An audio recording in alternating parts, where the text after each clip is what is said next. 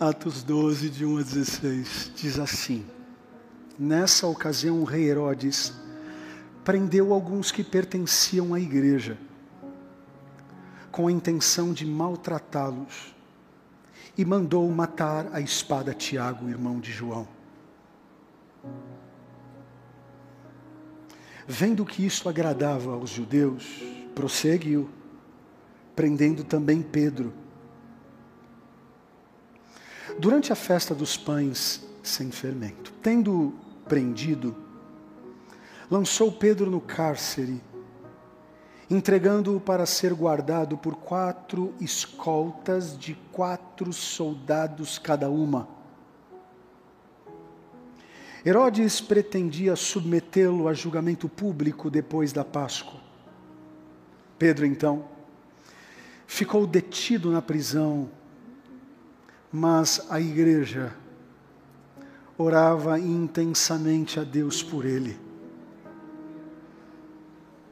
Na noite anterior ao dia em que Herodes iria submetê-lo a julgamento, Pedro estava dormindo entre dois soldados preso com duas algemas e sentinelas montavam guarda à entrada do cárcere. Repentinamente apareceu um anjo do Senhor e a luz brilhou na cela. Ele tocou no lado de Pedro e o acordou: depressa, levante-se. Então as algemas caíram dos punhos de Pedro. Aleluia. Algemas cairão nessa noite pelo poder do nome de Jesus Cristo. O anjo lhe disse: Vista-se e calce as sandálias, e Pedro assim fez. Disse-lhe ainda o anjo: Põe a capa e siga-me. E saindo Pedro, o seguiu. Sabe quando te acordam do nada? Você sai todo torto. Eu acho que essa é a cena.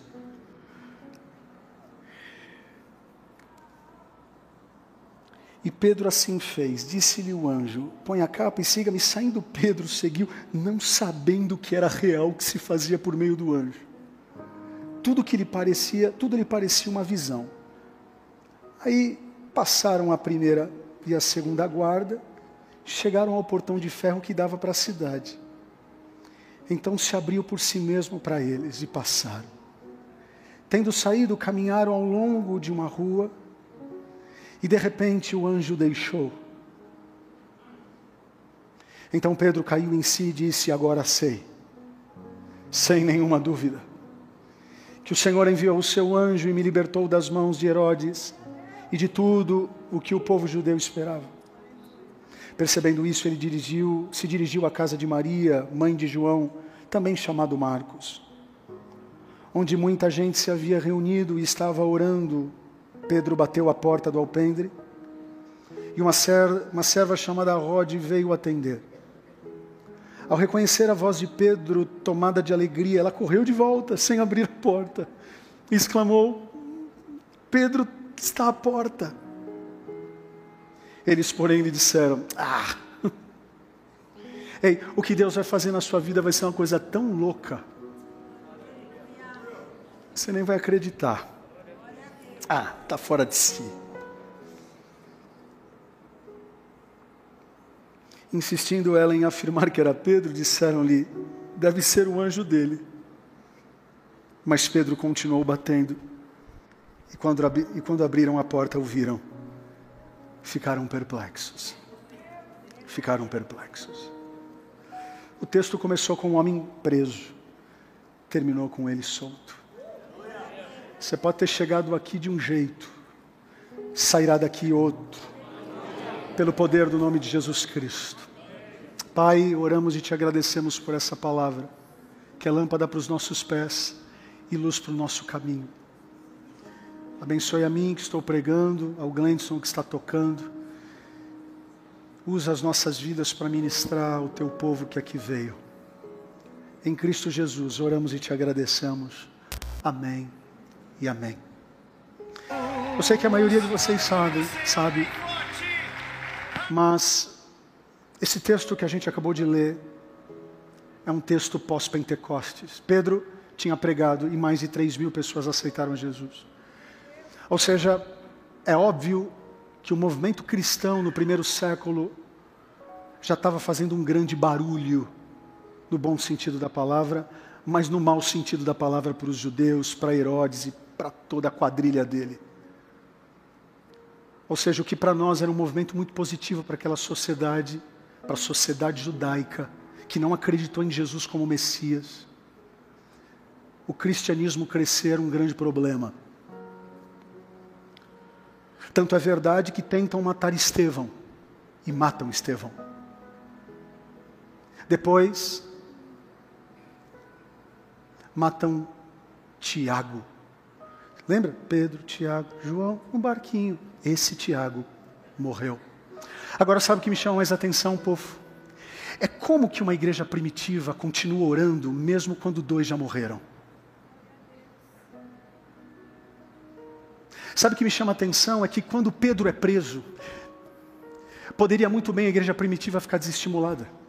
Tipo assim, a gente orou, Estevão foi. A gente orou, Tiago foi.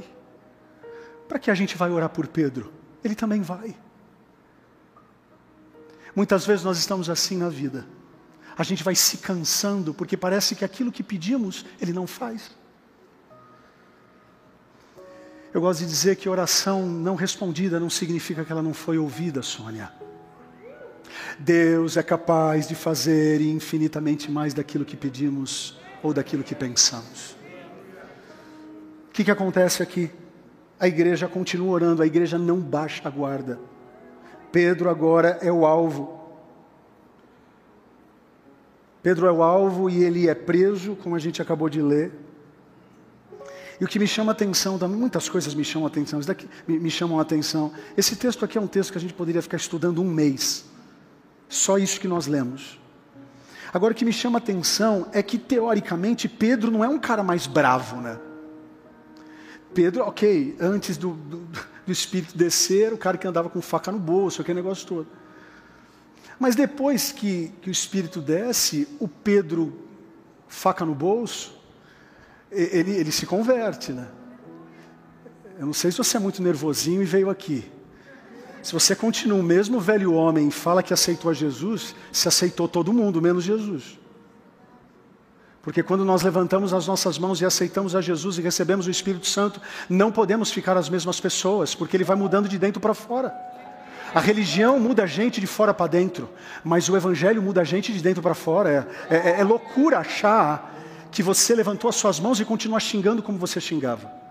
Talvez você pode ter alguma queda, mas cronicamente você não tem mais essa dificuldade. Pedro, então, ele não é mais perigoso. E não sei se vocês fizeram a conta, ou as contas, ou a conta. São quatro escoltas com quatro homens cada escolta, ou seja, tem 16 guardas para um pescador.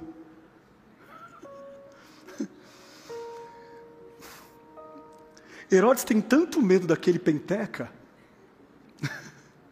que ele coloca 16 caras para guardarem na possibilidade desse cara ser solto. Só que o que me chama a atenção é que com Estevão deu certo, com Tiago deu certo. Mas no fundo, no fundo, no fundo, ele sabia que o que acontecia na vida de Pedro, o que acontecia na vida dos discípulos não era uma coisa natural, ele precisava resguardar mesmo. Ele coloca 16 homens para guardar um pescador que teoricamente não é mais ofensivo. Vamos ler o texto novamente. Pedro então ficou detido na prisão, mas a igreja orava intensamente a Deus por ele. Repentinamente apareceu um anjo do Senhor e a luz brilhou na cela. Ele tocou no lado de Pedro e o acordou. Depressa, levante-se, disse ele. Então as algemas caíram dos punhos de Pedro. Eu estou fazendo questão de ler novamente porque a gente lê muito pouco a Bíblia em casa. Então, bora ler aqui.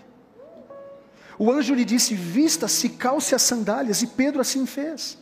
Disse-lhe ainda o anjo: Põe a capa e siga-me. E saindo Pedro seguiu, não sabendo que era real o que se fazia por meio do anjo. Tudo que lhe parecia parecia uma visão. Passaram a primeira e a segunda guarda, chegaram ao portão de ferro que dava para que dava para a cidade. Então ele se abriu por si mesmo para eles e passaram. Meu pai, meu pai toda vez que pregava esse texto, ele falava que aqui inaugurou a, a, a, a porta automática. Foi aqui. Então se abriu por si mesmo para eles a porta e passaram. Tendo saído, caminharam ao longo de uma rua e de repente o anjo deixou. Então Pedro caiu em si e disse: Agora sei, sem nenhuma dúvida. Ei, deixa eu te falar uma coisa: Deus vai com você até certo ponto, depois do outro ponto você precisa caminhar. Muitas pessoas estão travadas porque querem que o anjo vá até, até, até, até. até. E aqui eu não estou falando da presença de Deus, eu estou falando de uma ajuda de Deus. A presença de Deus está com a gente todo momento.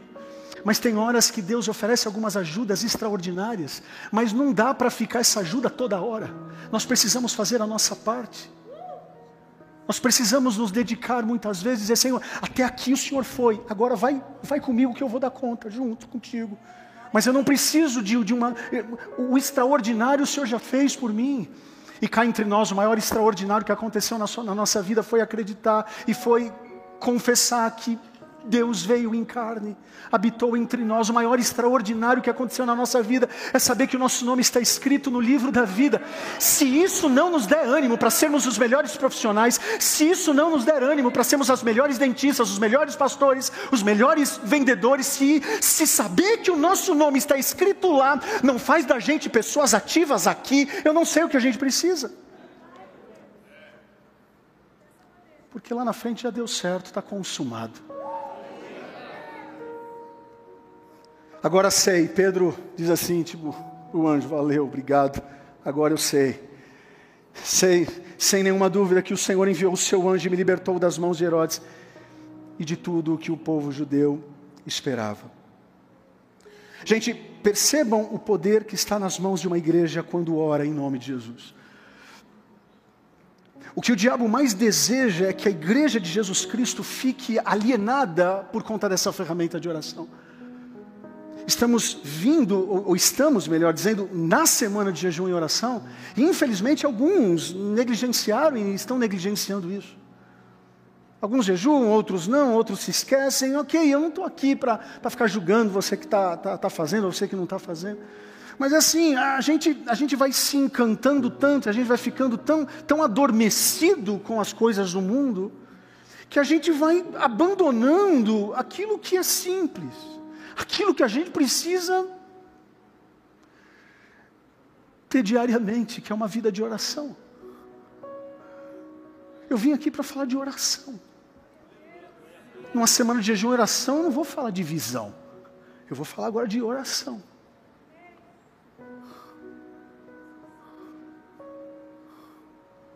Diabo está cegando muitos dentro da igreja, colocando ideias frias a respeito de oração.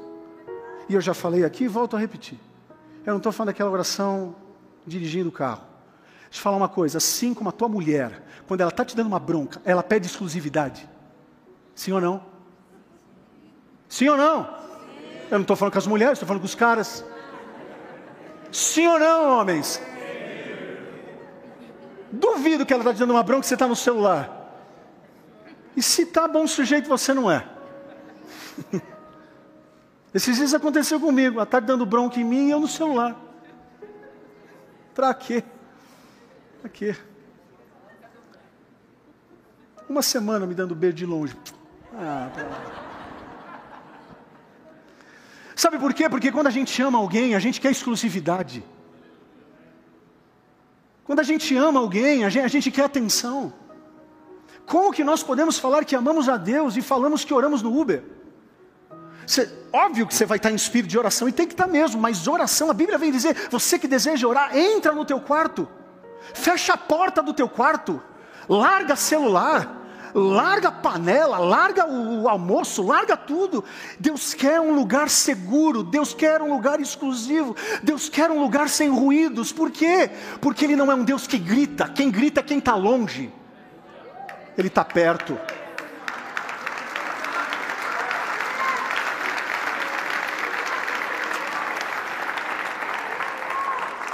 Eu selecionei aqui algumas frases que eu gosto muito a respeito de oração, que diz assim: as forças do intelecto e da cultura podem estar todas presentes, mas sem o poder interior recebido do céu, todo esforço espiritual é vão e inútil. Bora, bora para outra frase. A oração é a língua de um homem sobrecarregado com um senso de necessidade. É a voz do pedinte consciente da sua pobreza, pedindo a outros as coisas de que necessita. Não orar não é somente declarar que não se precisa de nada, mas admitir que não se percebe essa necessidade. É isso que agrava o pecado da falta de oração. Ela representa uma tentativa de estabelecer uma independência de Deus, um governo autossuficiente de Deus fora da vida. É uma declaração que fazemos a Deus de que não precisamos dele e por isso não oramos a Ele. Quando uma família e uma igreja menosprezam a atividade da oração, deixam de viver coisas sobrenaturais da parte de Deus. E o clamor que eu faço a vocês hoje, que faço a mim, que faço a minha casa, a minha família, a essa igreja, a todos nós, vocês que estão nos assistindo, vocês que estão presentes, é o mesmo clamor que o apóstolo Paulo cansou de fazer às igrejas que ele mandava, que ele mandava suas cartas. Efésios 6, 18 a 20, orem no Espírito em todas as ocasiões com toda oração e súplica, tendo isso em mente, estejam atentos e perseverem na oração por todos os santos. Orem também por mim, para que quando eu falar seja seja me dada a mensagem a fim de que destemidamente torne conhecido o mistério do evangelho, pelo qual sou embaixador preso em correntes. Orem para que permanecendo nele eu fale com coragem, como me cumpre fazer. Além de Paulo orar, ele pediu oração. Agora, se o Paulo precisava de oração, mas ele também escreveu uma carta para os Tessalonicenses, segunda, segunda Tessalonicenses 3, de 1 a 5, finalmente, irmãos, orem por nós, para que a palavra do Senhor se propague rapidamente e receba a hora merecida, como aconteceu entre vocês, orem também para que sejam libertos dos homens perversos e maus, a tua oração pode te livrar dos homens perversos e maus, pois a fé não é de todos, mas o Senhor é fiel, Ele os fortalecerá e os guardará do maligno, Confiamos no Senhor que vocês estão fazendo e continuarão a fazer as coisas que lhes ordenamos. O Senhor conduza os seus corações ao amor de Deus e à perseverança de Cristo. O apóstolo Paulo também escreveu aos Colossenses sobre oração, capítulo 4, versículo 2 e 4. Dediquem-se à oração, estejam alertas e sejam agradecidos. Ao mesmo tempo, orem também por nós, para que Deus abra uma porta para a nossa mensagem a fim de que possamos proclamar o mistério de Cristo, pelo qual estou preso. Orem para que eu possa manifestá-lo abertamente, como me cumpre fazê-lo. Ou seja, se a gente fizer um resumo de tudo o que o apóstolo Paulo falou e dos benefícios que a oração traz, eu selecionei algumas coisas. Primeiro, inspira e fortalece o pregador. Ou seja, orem por mim. Quebranta o coração da pessoa que ouve e precisa receber o Evangelho. Quando vocês oram, Deus vai movimentando corações que precisam aceitar Jesus. Por isso que nós temos aqui o ministério da intercessão. Eles não ficam com as mãos erguidas orando porque eles não têm o que fazer, porque eles não cansam o braço, muito pelo contrário. Pode perceber que toda pessoa que ora aqui na DAI tem músculo. Cansa, meu. Mas estão aqui porque entendem que a causa é maior do que o custo de ficar com seus braços baixos, porque mãos erguidas na Bíblia sempre foram sinônimos de vitória. Outra coisa que a oração faz, faz com que o evangelho se propague rapidamente. E se tem algo que a gente precisa fazer é isso, orar para que o evangelho chegue em todas as nações, porque Jesus disse: "Eu vou voltar quando todos ouviram a respeito do meu evangelho". Está nas nossas mãos então pregar o evangelho. A oração também nos livra dos homens maus, nos ensina a sermos gratos e nos ensina a sermos vigilantes. Eu não sou Paulo, longe disso. Mas tenho todo o direito de usar as palavras que ele escreveu para essas igrejas. Eu também posso pedir para vocês, peço para mim mesmo, peço para minha família, não podemos negligenciar a oração. Uma vez um teólogo metodista escreveu: a falta de oração no que diz respeito ao pregador é um assunto muito sério. Se ela existe no próprio pregador, é um assunto muito sério. Agora, se os homens que não orem estiverem nos bancos da igreja, então isso fere o pregador e interfere seriamente no sucesso da obra. Ou seja, não adianta eu orar, não adianta só vocês orarem, ou todos nós oramos, ou alguém vai pagar por isso. Eu termino esse sermão com o próprio texto de Atos 16. Pedro bateu a porta do alpendre, e uma serva chamada Rod veio atender. Ao reconhecer a voz de Pedro, tomada de alegria, ela correu de volta sem abrir a porta e exclamou: Pedro está à porta. Eles, porém, lhe disseram: Você está fora de si, menina. Insistindo ela em afirmar que era Pedro, disseram-lhe: Deve ser um anjo dele. Ei, quando a gente. Quando a gente está orando e não ora, e quando a gente ora e parece que não tem, não tem a, a capacidade de entender que Deus pode fazer aquilo que a gente está orando. É, é muito doido isso. Mas aquilo que Deus pode fazer é de fato infinitamente mais daquilo que pedimos ou pensamos. Eu quero profetizar aqui com os meus olhos abertos que Deus vai, mediante uma vida de oração, Deus vai nos surpreender. Vai bater na tua porta coisas que você acha que já tinha morrido, porque a igreja que estava orando, estava orando por Pedro sim, mas talvez já estava orando Tipo assim, como que vai ser o velório de Pedro? Porque Tiago morreu, Estevão morreu. Não dá para a gente acreditar que todos oravam para Pedro sair. Talvez tinha um ou outro que estava orando por isso, talvez um que, como que vai ser? Deus não ouviu a oração sobre Estevão, Deus não ouviu a oração sobre Tiago, por que ele livraria Pedro?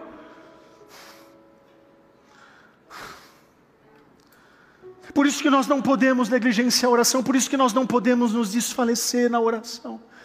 Sabe, a minha, a minha, a, o meu grande pedido a Deus, preparando esse sermão para hoje, é que de fato nós possamos, através de uma vida de oração, começar a ver, a começar a ouvir coisas que nós achávamos que não teriam mais condições de acontecer.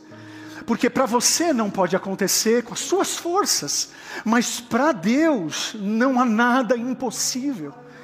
Eu quero falar com pessoas que acham que não vão entrar na faculdade. Eu estou pregando aqui para pessoas que estão num casamento e, e, e, e o documento já está assinado, porque, porque esse casamento não, não, não, não tem mais liga. Ei, não dá liga para quem faz massa de bolo. Mas um casamento falido nas mãos de Deus ele pode fazer infinitamente mais daquilo que pedimos ou pensamos. Basta orarmos, basta acreditarmos. Hoje eu estive no nosso, hoje eu estive no nosso prédio novo e eu entrei, entrando lá, eu falo, ai meu Deus, o que, que eu fui fazer? O que eu fui fazer? É muito grande esse negócio. É muito grande, essa estrutura é muito grande. Em nome de Jesus, deixa a igreja rica, Pai. Eu pedi tanto riqueza para vocês hoje. Agora lembra-te de nós, viu, quando vocês entrarem no reino de vocês. Agora o que me chama a atenção não é somente a igreja nesse texto, o que me chama a atenção é Pedro. Pedro está convertido mesmo, porque o cara está para ser morto no dia seguinte e a Bíblia vem dizer que ele está dormindo. Pegaram ou não pegaram? Eu estou falando de Pedro, eu não estou falando de João que era meio molenga. Eu não estou falando de Tomé, que lascou tudo. Eu estou falando de Pedro, um cara elétrico. Ele, no mínimo, ele ia ficar rodando e dizer: O que, que eu vou morrer amanhã? Imagine você dormindo com o inimigo. Você dorme? Esse é um cara que está dormindo literalmente com o inimigo. Ele, se, eu, se Marcão, você dorme? É doido. Às vezes não consigo dormir com a Tati do lado, eu vou dormir com, com 16 caras no meu, sabendo que a qualquer hora eles podem me matar. Só que eu acho que Pedro aprendeu uma lição alguns anos atrás, quando a tempestade batia, quando as águas batiam. Ele olhou para o lado e disse: Cadê Jesus? Alguém falou, ele está dormindo no barco. Eu acho que ela, essa lição ele aprendeu: que nos momentos das maiores tempestades, nos momentos das maiores crises, nós podemos descansar naquele que tem todo o poder no céu e na terra, morto ou vivo, a minha alma descansa, com dinheiro ou sem dinheiro, a minha alma descansa. Eu aprendi que é possível dormir na tempestade e não há ninguém, ninguém que possa tirar meu sono.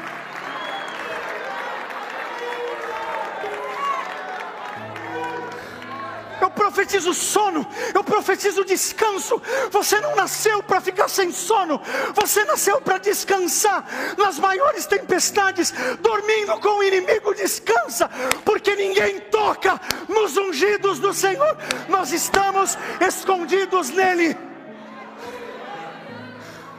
Aquele que habita no esconderijo do Altíssimo aquele que habita no esconderijo do Altíssimo, a sombra do Onipotente descansará. O cara estava dormindo tanto que quando o anjo acordou, ele achava que ele estava sonhando. Ai, Pedro, me converte assim, Jesus. Hum. Sabe, terminei. Tá com saudade de pregar de quarta-feira.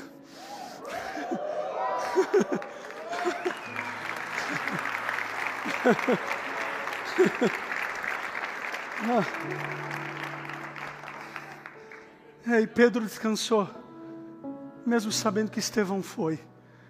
Pedro descansou, mesmo sabendo que o Tiago, o amigo dele mais íntimo, ou um dos mais íntimos, foi e foi morto à espada. Pedro sabia que ele era a próxima, a próxima vítima. Ele sabia que ele era a próxima vítima de Herodes, mas ele descansou. Ele descansou. Descansa. Descansa. Descansa. E a gente só consegue descansar quando a gente está com Ele.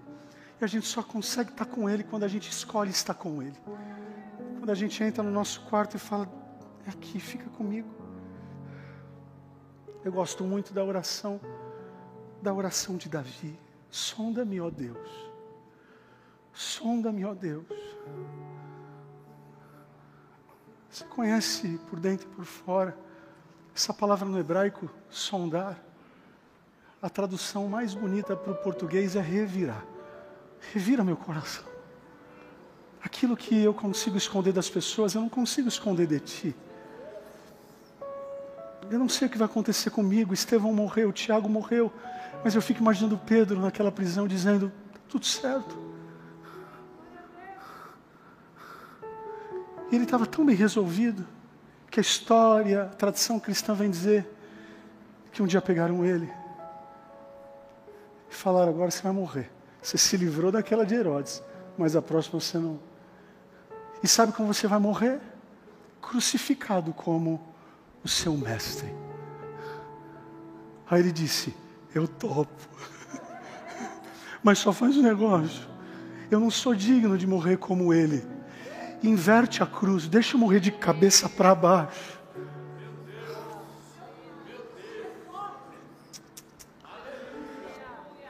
Levante as mãos, vai. A gente precisa comer muito miojo, precisa comer muito sal. A gente está muito, muito, muito, muito Nutella. Tem muita coisa que a gente precisa aprender na vida cristã. Feche seus olhos e comece a pedir, Senhor, faça de mim uma pessoa de mais oração. Faz, me ensina a liderar minha casa com mais oração, menos com o meu braço e mais com o teu braço. Porque maldito é o homem que confia no seu próprio braço mas benditos são aqueles que confiam em Ti. Senhor, eu profetizo esse povo que está aqui comigo nessa quarta-feira. Eu quero te agradecer por essa quarta-feira maravilhosa lá fora, mas mais maravilhoso é esse ambiente a qual nós estamos aqui.